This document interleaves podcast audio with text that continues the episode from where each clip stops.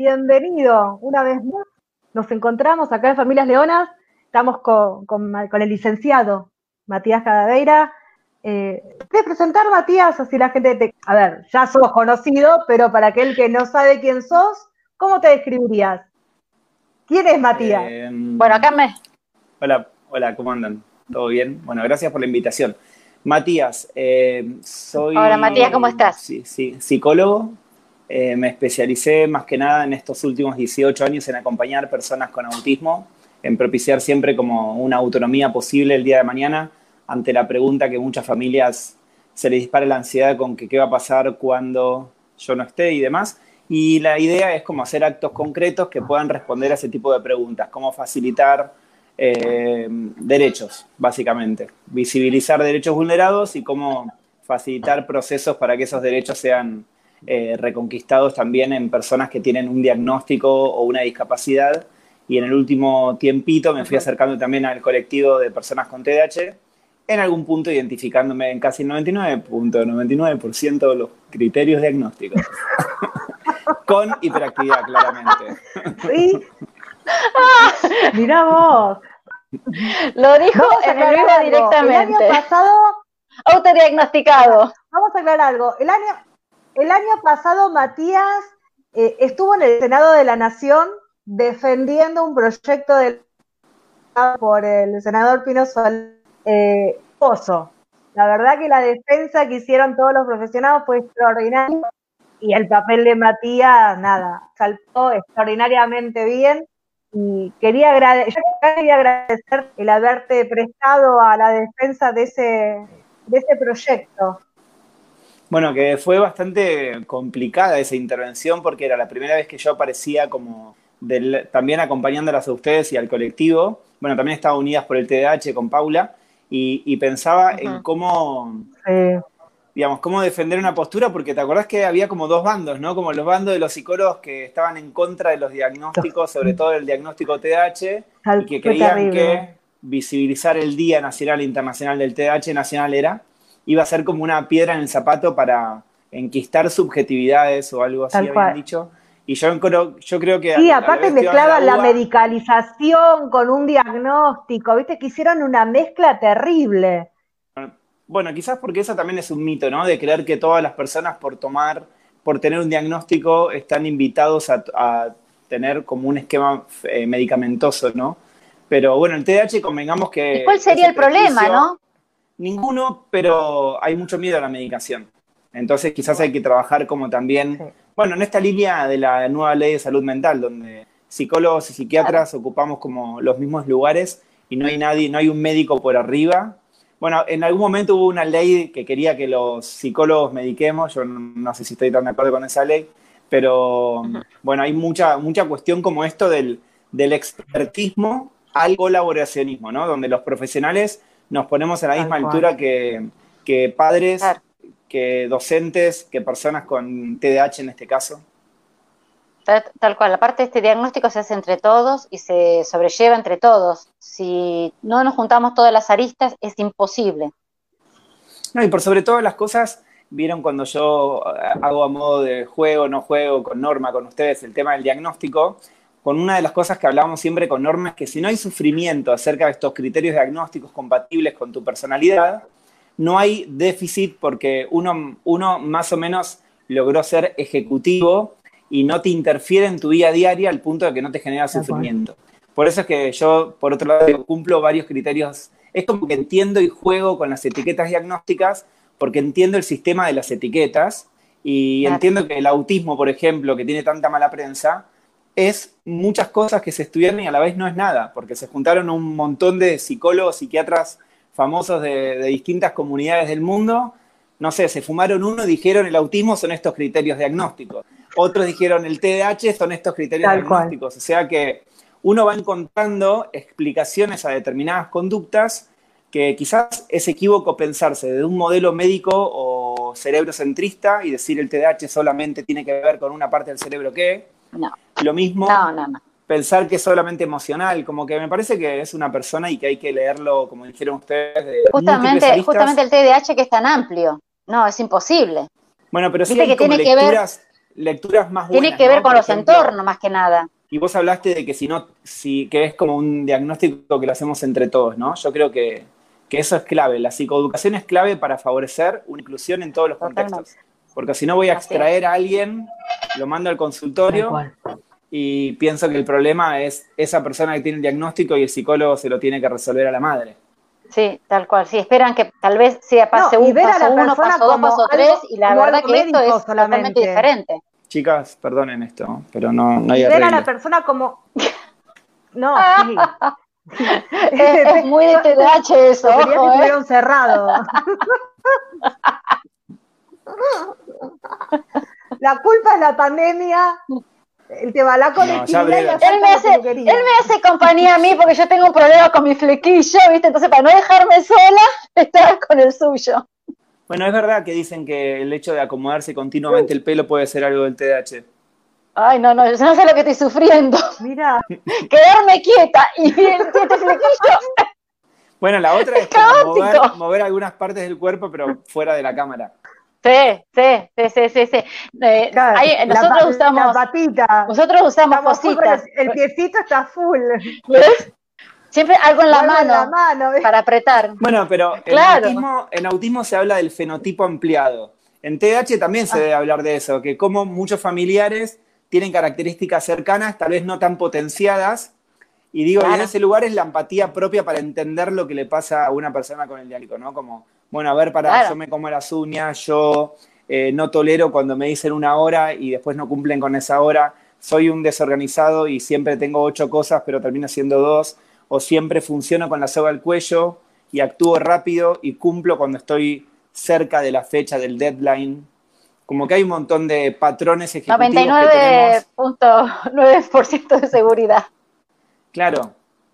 Como que es esta forma de TDAH, viste, como TDAH tiene tanta mala prensa y se lo, se lo desconfía. No, porque ¿qué pasó? El que lo creó antes de morir se dijo, listo, no existe, chicos. O sea, después de plata, después dijo que no existía más. Tal cual. Pero básicamente es uno de los diagnósticos que más eh, popularidad tienen porque es bastante fácil, por el estilo de vida que llevamos, estar cercano o lindante a tener eh, características, bastantes características del diagnóstico. Es como el diagnóstico de ansiedad. Es como a gran escala y demás, ¿no? Entonces, vos fíjate que dentro, Dentro del TDAH vos tenés eh, tantas comorbilidades eh, como TDAH puro en sí, porque en realidad tenés eh, ansiedad, depresión, bipolar, uso de sustancia, oposicionista desafiante, trastornos del habla, trastorno de los tic nerviosos, del aprendizaje, de mm, trastorno sensorial. Es decir, tenés tanto, ¿cómo identificar una clase sola? Es imposible. Entonces ahí es donde se complejiza el diagnóstico. Eh, determinar ahí las comorbilidades y no caer en la etiqueta de que, ah, no, uno te pasa ABC, entonces no, no tenés TDAH. Eh, es, otra cuestión, es crianza. Bueno, hoy en día el TDAH está visto como un espectro y esa es una coincidencia con el autismo. Eh, ya no se lo piensa tanto como subtipos como antes se creía a los trastornos del desarrollo. Después trataba de pensar como respondiendo un poco al, al tema de similitudes y semejanzas, donde la, digamos, como lo social aparece como un desafío en, ambos diagnósticos, en ambas personas que tienen un diagnóstico, ¿no? Como, pero quizás la respuesta del por qué hay dificultades en el campo de las habilidades sociales, me parece que tiene como una diferente causa, una diferente forma de leerlo. Porque en el autismo la dificultad social aparece por las conductas restringidas y los intereses repetitivos, como que eso a veces termina siendo como un obstáculo a una interacción fluida o, de ida y vuelta con otros que tienen múltiples intereses, que lo tuyo repetitivo y, restringido y, por más apasionado que sea, siempre hablas del mismo tema, genera como un portazo a la interacción social. Y creo que en TDAH, siguiendo el modelo de Barclay de las habilidades de funciones ejecutivas, claro. la dificultad social aparece por control inhibitorio, un mal manejo de emociones, ser más impulsivo, ser desasertivo, no ser asertivo en lo, que elijo, porque no puedo elegir, directamente falta de filtro. En cambio, la falta de filtro en el autismo tiene que ver con, bien el tema de mi interés, vuelvo a repetir lo mismo y no te paro de hablar de los planetas, la historia, el nazismo. Pero vos sabés que tiene, tiene una similitud muy ah. grande con el TDAH, el autismo, porque de hecho es una comorbilidad del TDAH, el autismo. Muchos de nuestros hijos fueron diagnosticados primero por, con autismo y después con TDAH. De hecho, mi hijo pasó por ahí también.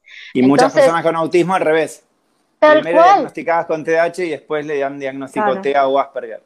Claro, es, muy ahí, muy contradictorio, pero bueno, eh, es difícil porque es una línea muy finita los diagnósticos en general son contradictorios. Eh, por eso es como, por eso hay tanta la, presión del otro grupo de profesionales que no les gusta dar diagnósticos, es para centralizar las terapéuticas en la persona. Digamos, nosotros estamos en un punto medio, es el diagnóstico es importante para psicoeducar y porque hay eh, líneas de trabajo que ya vienen hace años con validaciones científicas y gente que ya trabajó, o sea, no empecemos de cero, hay un montón de gente que trabajó y que tiene una mirada bien directiva y específica sobre TH.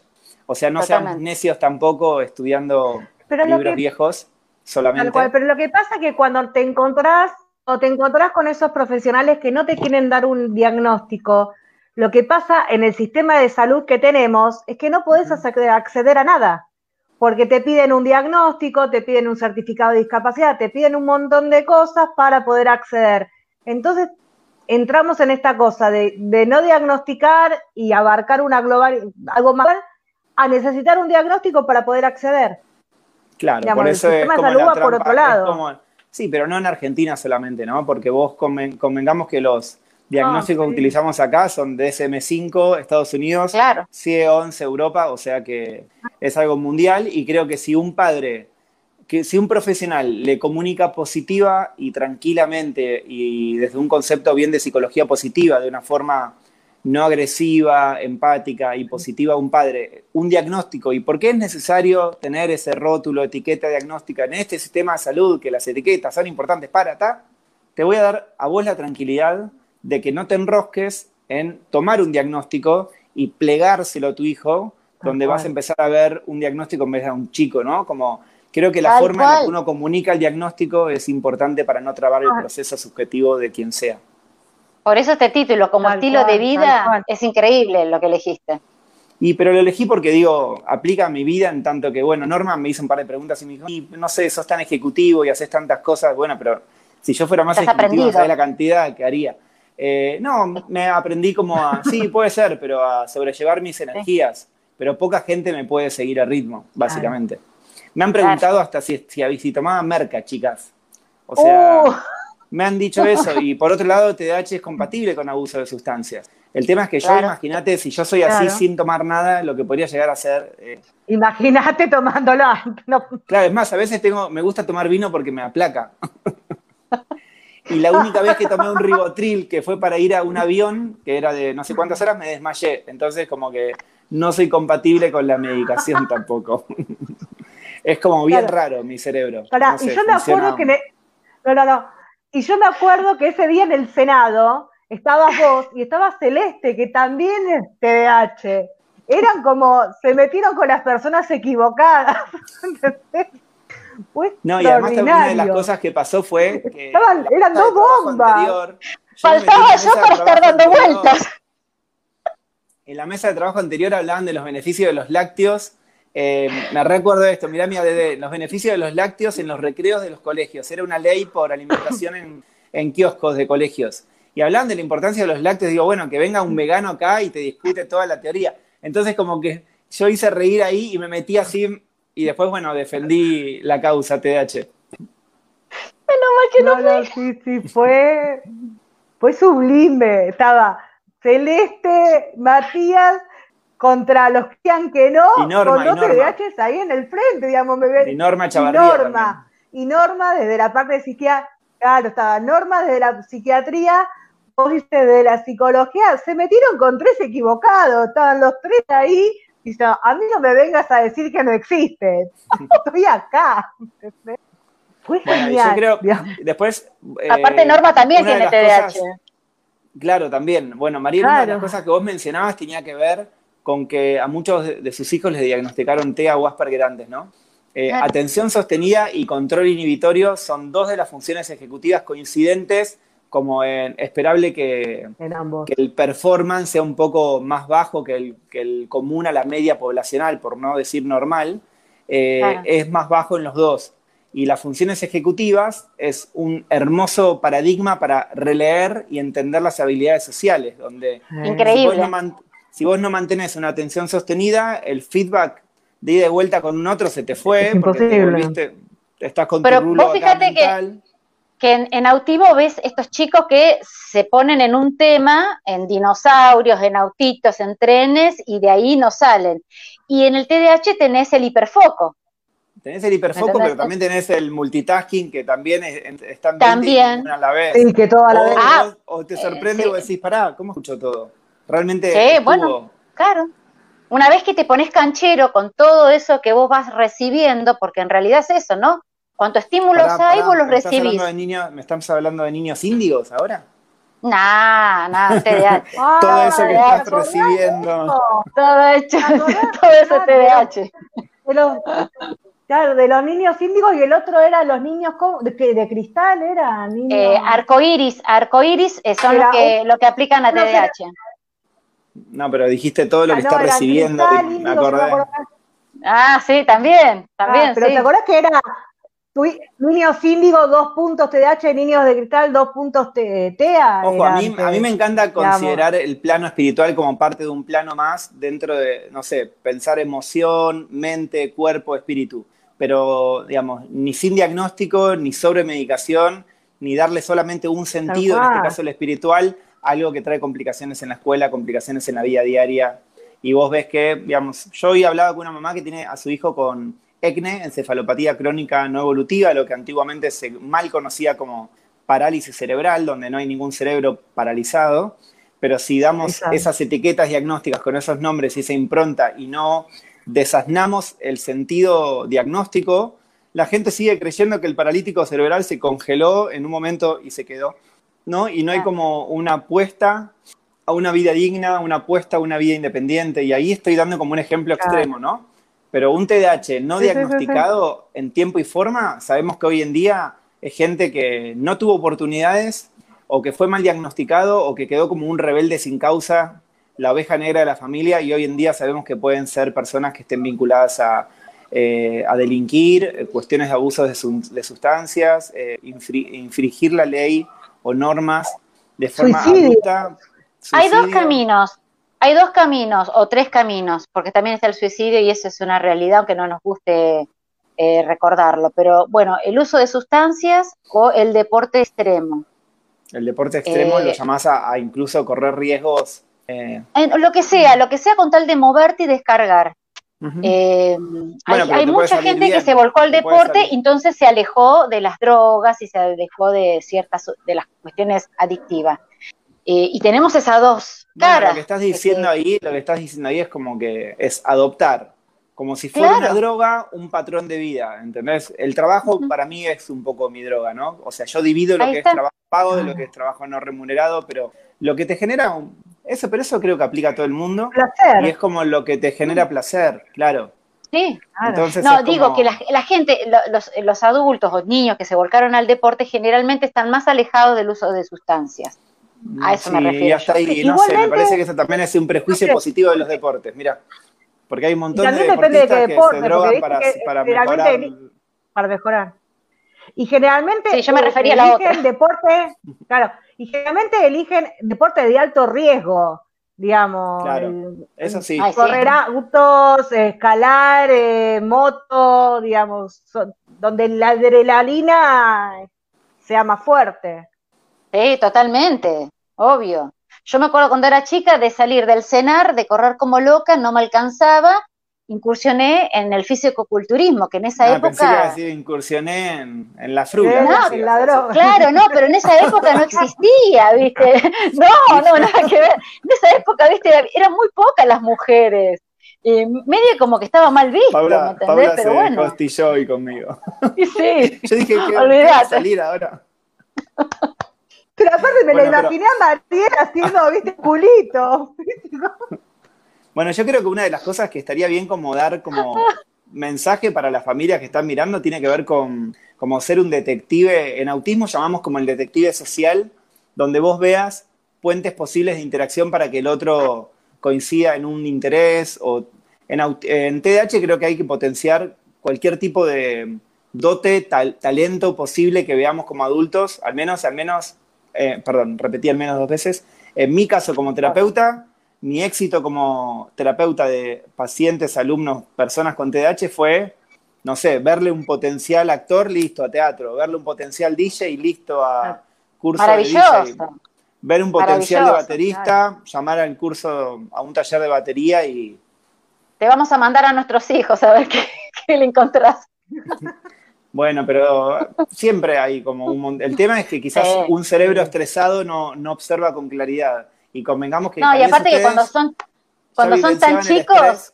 Antes de tener un hijo con TDAH. El hijo con TDAH hizo la implosión, pero ya venían tal vez estresadas de antes. No le echemos toda la culpa. Tal cual. No le echemos la culpa al sistema educativo y de salud solamente. Claro. Hay algo en que mi se caso, tener tres hijos antes.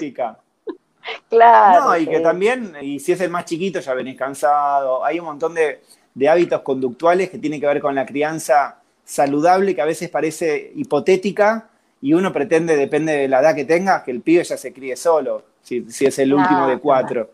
Eh, no, no, no, no, imposible, imposible. Imposible eso, no, no, no. Aparte nosotros somos todo hiperactivo, imagínate que el movimiento jamás nos cansó y lo necesitamos. Si yo no, nos movemos, no funcionamos, no descansamos, no vivimos, no dormimos. O, pasás, o pasás de un rebote a una bolsa de papas. Exactamente, las dos caras, las dos caras. Exactamente. En nuestro caso es así. O por ahí la vorágine, la vorágine diaria hace que dejes de ver. Porque por ahí, qué sé yo, el colegio que te exige que, ya tiene que hacer terapias, que la terapeuta te dice vamos de a poco, que la obra social no te aprueba las terapias, que tenés que hacer el certificado de discapacidad y vos en esa vorágine diaria dejás de ver por ahí a tu hijo y te empezás a encaminar en, llevar adelante un tratamiento. O a, enojarte, o a enojarte con lo que está pasando, tal cual. Pero quizás no tiene que ver con tu hijo, sino con el mismo sistema médico que te entrampó un poco ahí. Claro. Sí. Y aparte también muchas familias que tienen lo mismo, porque viste, detrás de un niño con TDAH hay una mamá, un papá, piensan todo y es como que no se dan cuenta, no se terminan de dar cuenta o no terminan de cerrar eh, el diagnóstico en sí. Sí, por eso es fundamental la orientación a padres. Orientación a padres, pero eh, ligado al sufrimiento, ¿no? Si hay sufrimiento en la familia o en la persona que tiene el diagnóstico, creo que es, amerita una buena intervención familiar y no pensar que solamente la persona que tiene el diagnóstico, porque a veces hay patrones disfuncionales que se instalan en una familia, ya sea, no sé, por ejemplo, el otro día una mamá de un chico con TDAH me decía, le tengo que gritar 20 veces para que recién ahí me preste atención. Parece que, parece que quiere que le pegue. Como que hay determinados ah. patrones bien disfuncionales que uno eh, repite eh. cuando no encuentra límites posibles o límites nuevos, con, no sé, con un manual, viste, que no te vino de fábrica de cómo educar a un niño con TDAH. No. Y también podríamos a veces hacer, familias están acostumbrados. Podríamos hacer un manual y, y, mirá, anotámelo. Anotámelo como previa del manual para padres. Claro, este, después buscamos el editorial, pero más no estaría. No, no estaría mal, es verdad. Con vos y conmigo ya se vuelve loco, no quiere más nada, olvídate. Qué manual. No, no, pero, yo, no, no, pero o sea, el, yo, coincidía con cuando antes hablaba de estilo desafiante, pero tal vez lo que pasaba es que era desafiante en mi casa y en el colegio era como más, más inhibido, viste, como más reprimido en la escuela, más alumnito perfecto. Y en mi casa fajaba a todos y mi viejo me fajaba a mí y yo, ¡no me duele!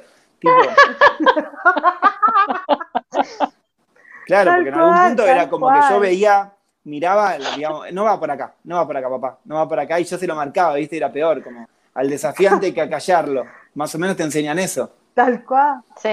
Tal cual. Sí, sí, sí, y un pibe con TDAH en la escuela queda como un soberbio, un impulsivo, un, ah. claro, un, sí, como un, digamos, seguramente desasertivo, ¿no? O como desacertado, como que no elige... Descolgado todo el tiempo. Eh, sí, o, yo lo que pienso es que las conductas que no son fácilmente adecuadas a, este, a sentate bien, quédate quieto, presta atención, generan agresión en los demás, ¿no? Porque marcan la inutilidad del educador en no saber cómo motivar y generar un aprendizaje distinto. Tal cual. Cerremos acá, cerrame la 8. Ya está, se terminó el envío, ya está. tomamos esta frase escúchame, para la gente. Escúchame una cosa, porque escúchame una cosa, Paula, que eh, Matías está con el tiempo porque bueno, empezamos más tarde, eh, complicado. Tengo unos 5 minutos todavía. Dale, dale, no hay problema. bueno, nada. Y 20 vamos cerrando. Dale, no hay ningún problema. Eh, no, a mí lo que me pasaba también es que vos te encontrás contra ese chico que es desafiante y, una sociedad que te mira, porque no es lo mismo que tu hijo te desafíe en tu casa. Que no, es que si te desafía en, tu casa, y, pero ¿por qué no? Que te desafíe en la calle por el mundo mirándote, ¿viste? Y pero ¿cuál, va, ¿cuál es la diferencia? Si te desafía en tu casa y vos dejás que te desafíe, ¿por qué no lo va a hacer en la calle? Y más si se da cuenta que a vos te afecta la calle, con más razón. Tal cual. Tal cual. Lo estás de manipulador, pero lo estás enseñando vos con tu conducta no verbal que te afecta que en la calle te haga quilombo, ¿no? Vas a ver eso. Acá no. Acá ni en casa, ni afuera, ni en ninguna parte. Yo se lo dejé claro. Claro. Quizás hay que encontrar como formas más. al pibe, ¿viste? La madre está loca. Bueno, bienvenida a las madres locas, digo yo que son las que defienden, digamos, buscan como que reconquistar derechos. Se te nota, Fernández. Hay cosas que no lo podemos tapar. Nada. No, ya a esta altura. Claro, a mí me parece que eso está bueno como, tal vez muchas veces me, sorprendí como yendo con, así sea como psicólogo, como acompañante terapéutico o como terapeuta TCC, yendo con la madre hacer paseos puntual con el chico cuando hacía berrinche, como por ejemplo hace berrinche en el supermercado, ok, voy al supermercado. Y a la vez que pienso en qué estrategias para regularlo, la miro a la madre y le, hago, no mires, no te importa quién está alrededor, como también ayudar también al adulto que tiene que corregular ahí, porque si el adulto no está corregulando de una forma regulada, estás marcando y enseñando un camino de desregulación emocional también. Exactamente. Tal cual. Tal cual. Bueno, pero por eso yo creo que al principio el trabajo con los padres es fundamental. Al principio, durante y al final. Todo el tiempo. sobre todo para todo el tiempo. No, ya por eso yo estoy haciendo después de ocho años a orientación a padres. Aparte, pero no lo vean como orientación a padres, es terapia, es terapia eh, creo que está mal, mal usado el término, porque orientación a padres parece como el castigo al padre por ser mal padre. Después, nadie quiere hacer orientación a padres empiezan porque empezaste con un equipo nuevo y te lo meten como obligación y vos, bueno, pero directamente es el terapeuta individual que tiene que sacar los dos presupuestos de orientación a familiar y, a atención individual y que sea el mismo terapeuta que una semana ve a la familia, otra semana ve al chico solo, otra semana ve al chico con el hermano y la tercera hacemos un Zoom en vivo para familias TDAH. No sé, como pensar estrategias de capacitación que sean como más allá del, de, voy a corregir al chico que tiene un diagnóstico o voy a corregir un patrón familiar disfuncional, voy a abrir las puertas de tu casa para que sean, estén más incluidos tu hijo con vos como familia en múltiples contextos. Como que hay que cambiar un poco la visión. Ver, por ahí es una orientación, es una orientación familiar, un acompañamiento familiar, porque en realidad no está orientado al padre y a la madre. En el caso de mi hijo ha ido hasta los tíos y los abuelos digamos, es, es, un, es en conjunto, digamos. Pero así se tramita orientación a padre, cambiémosle el nombre en el nomenclador. No, directamente ampliémosle la función al psicólogo individual. Mm. Pero viste que a veces, me gusta más. A mí me está quedando corto. pero, pero ahí volvemos a lo mismo, el sistema de salud. Por ejemplo, hay obras sociales que le sacan cantidad de horas de terapia a tu hijo para y la toman como orientación a, la familia y hay otras sociales que te lo pueden poner por separado. En mi caso, mi hijo tiene eh, las suyas y la familia tiene las otras. No sé si hace falta sacar otro, otro presupuesto más de orientación familiar. Lo que yo digo es que los psicólogos no hacemos, no nos implicamos, bueno, a ver, estoy hablando como incluyéndome en el grupo, en el cuerpo de psicólogos argentinos, ¿no? Argentines, pero digo, yo siento que hago un trabajo con la familia, con la escuela, no solamente es que me traen al chico al encuentro, tengo un Zoom con el chico, como que me parece que es eso el vuelco que tiene que hacer el terapeuta de salud mental, incluyendo a toda la familia. Eh, no sé, el otro día, por ejemplo, empecé un encuentro con un, chico y me dijo, mi, mamá me pegó. Eh, le dije, no está bien que te pegue, pero ¿cuál, ¿por qué dice ella que te pegó? Porque no estaba prestando atención ni al curso de ingreso nuevo para el secundario. Ok, listo, Mati, cortamos acá Eh, pero, o sea, y después la mamá, ¿qué pasó? No, quiero tener un encuentro con ustedes antes de tener la sesión con tu hijo. Porque, digamos, hoy en día está tipificado como maltrato, digamos, utilizar el castigo físico para eh, educar. Educar pegándote es como, no sé, cuando yo era chico usaban ese método y... El chancletazo. No, me enojo, no me El chancletazo. No, no usaban objetos, usaban manos. Y alguna vez que algún otro palo, que por suerte lo, lo, lo esquivé. Pero digamos como que uno lo justifica históricamente ese tipo de prácticas. Ahora que hay un código penal que lo desaprueba, me parece que un adulto tiene que regularse como pueda, porque las broncas, él hace que me ponga así, vos te pones así, vos te gatillás sola o solo. Es como que, no, si no, si no somos como Mirta Legrano, como Susana, contame, nena, ¿por qué te pegaba él a vos? como que el que pega para enseñar está enseñando a pegar y eso hay que dejarlo bien en claro, ¿no? Como que no son eh, estrategias posibles de educación hoy en día. Así es.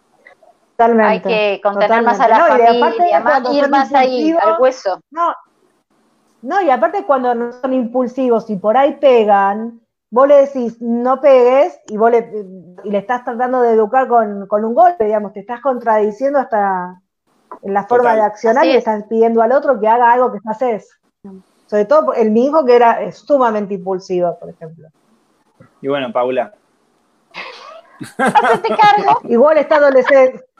Bueno, pero está bien, está, adolescente. Está adolescente. Igual no lo conozco a tu hijo. está adolescente y ahora está como más, más aplacado. No, no, no pero ahora está como más aplacado, la impulsividad está como mermando para otro lado. Puede pasar, puede pasar al revés, ¿viste? Como que hay psicólogos que mm. dicen que la adolescencia es como la regresión típica de la infancia y hay muchos adolescentes que de repente repiten cuestiones más eh, desafiantes que tuvieron cuando eran chicos, por ejemplo. Claro, en el caso del mío sí, está con la pubertad, la adolescencia, lo que sea, full las hormonas, más, más todo, más todo. Volvimos al principio. Bueno, ahí de vuelta paciencia, pero me parece que también es si se cambió un ciclo vital, es estratégico repensar el esquema terapéutico. No podemos seguir atendiendo a un adolescente como veníamos en un equipo terapéutico, que a veces se sostienen equipos por la comodidad de los padres, ¿no?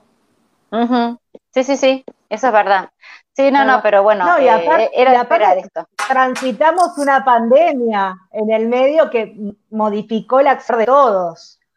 Total. Este año fue complicado para todos. Nos encontramos más tiempo juntos, que por ahí no estábamos acostumbrados, todos en un bajo mismo techo. no es tan fácil, por ahí uno salía. con bombas de tiempo Te trajo el diagnóstico, Matías, te trajo el diagnóstico la pandemia. No, no, no, no tengo diagnóstico, pero porque no me molesta, no me molestaría tenerlo, pero con Norma una de las cosas que decimos es esto, que no hay sufrimiento. Entonces, si no hay sufrimiento, no hay diagnóstico. Pero digo, podría cumplir, en algún momento pudo haber cumplido criterios Asperger. Digo, para que ustedes como, y quien esté escuchando o escuche este, esta entrevista, que sepan que el diagnóstico, así como uno cumple criterios, los puede dejar de cumplir si mejoró en determinado aspecto y que a la vez es mucho y a la vez no es nada, ¿no? Más allá, lo mejor son los apoyos, lo importante son los apoyos, digamos. Exactamente, eso mismo. Y mientras las no, que cada uno recibe que se requiera un CUD, un PPI o un diagnóstico oficial para tener apoyos. Eh, no sé, el diseño universal de aprendizaje plantea que todos los alumnos puedan tener apoyos o todos puedan tener un PPI sin tenerlo. Digamos, ese derecho está. Exacto. Bueno, pero ahí está, la nueva, mirada, donde la discapacidad está en el afuera, no en mí, digamos. Mientras me pongan barreras, yo voy a tener una desventaja. El día que esas barreras no existan, yo me voy a poder desarrollar igual que cualquiera con mis particularidades, ¿no? Obviamente. Así es. o con las mías. O con las tuyas. las, dejo que tengo una consulta en tres minutos. Dale, dale. Tenés, perfecto. Sí, dale. Me encantó esta charla. Matías, un millón de gracias. Muchas gracias. Y nos, nos, vemos la próxima. Dale, les mando un beso grande. Gracias a todos por ahí. Un beso. Chao, gracias, gracias. Seguimos a través de nuestras redes, Facebook, Instagram y Twitter como Familias Leonas TDH.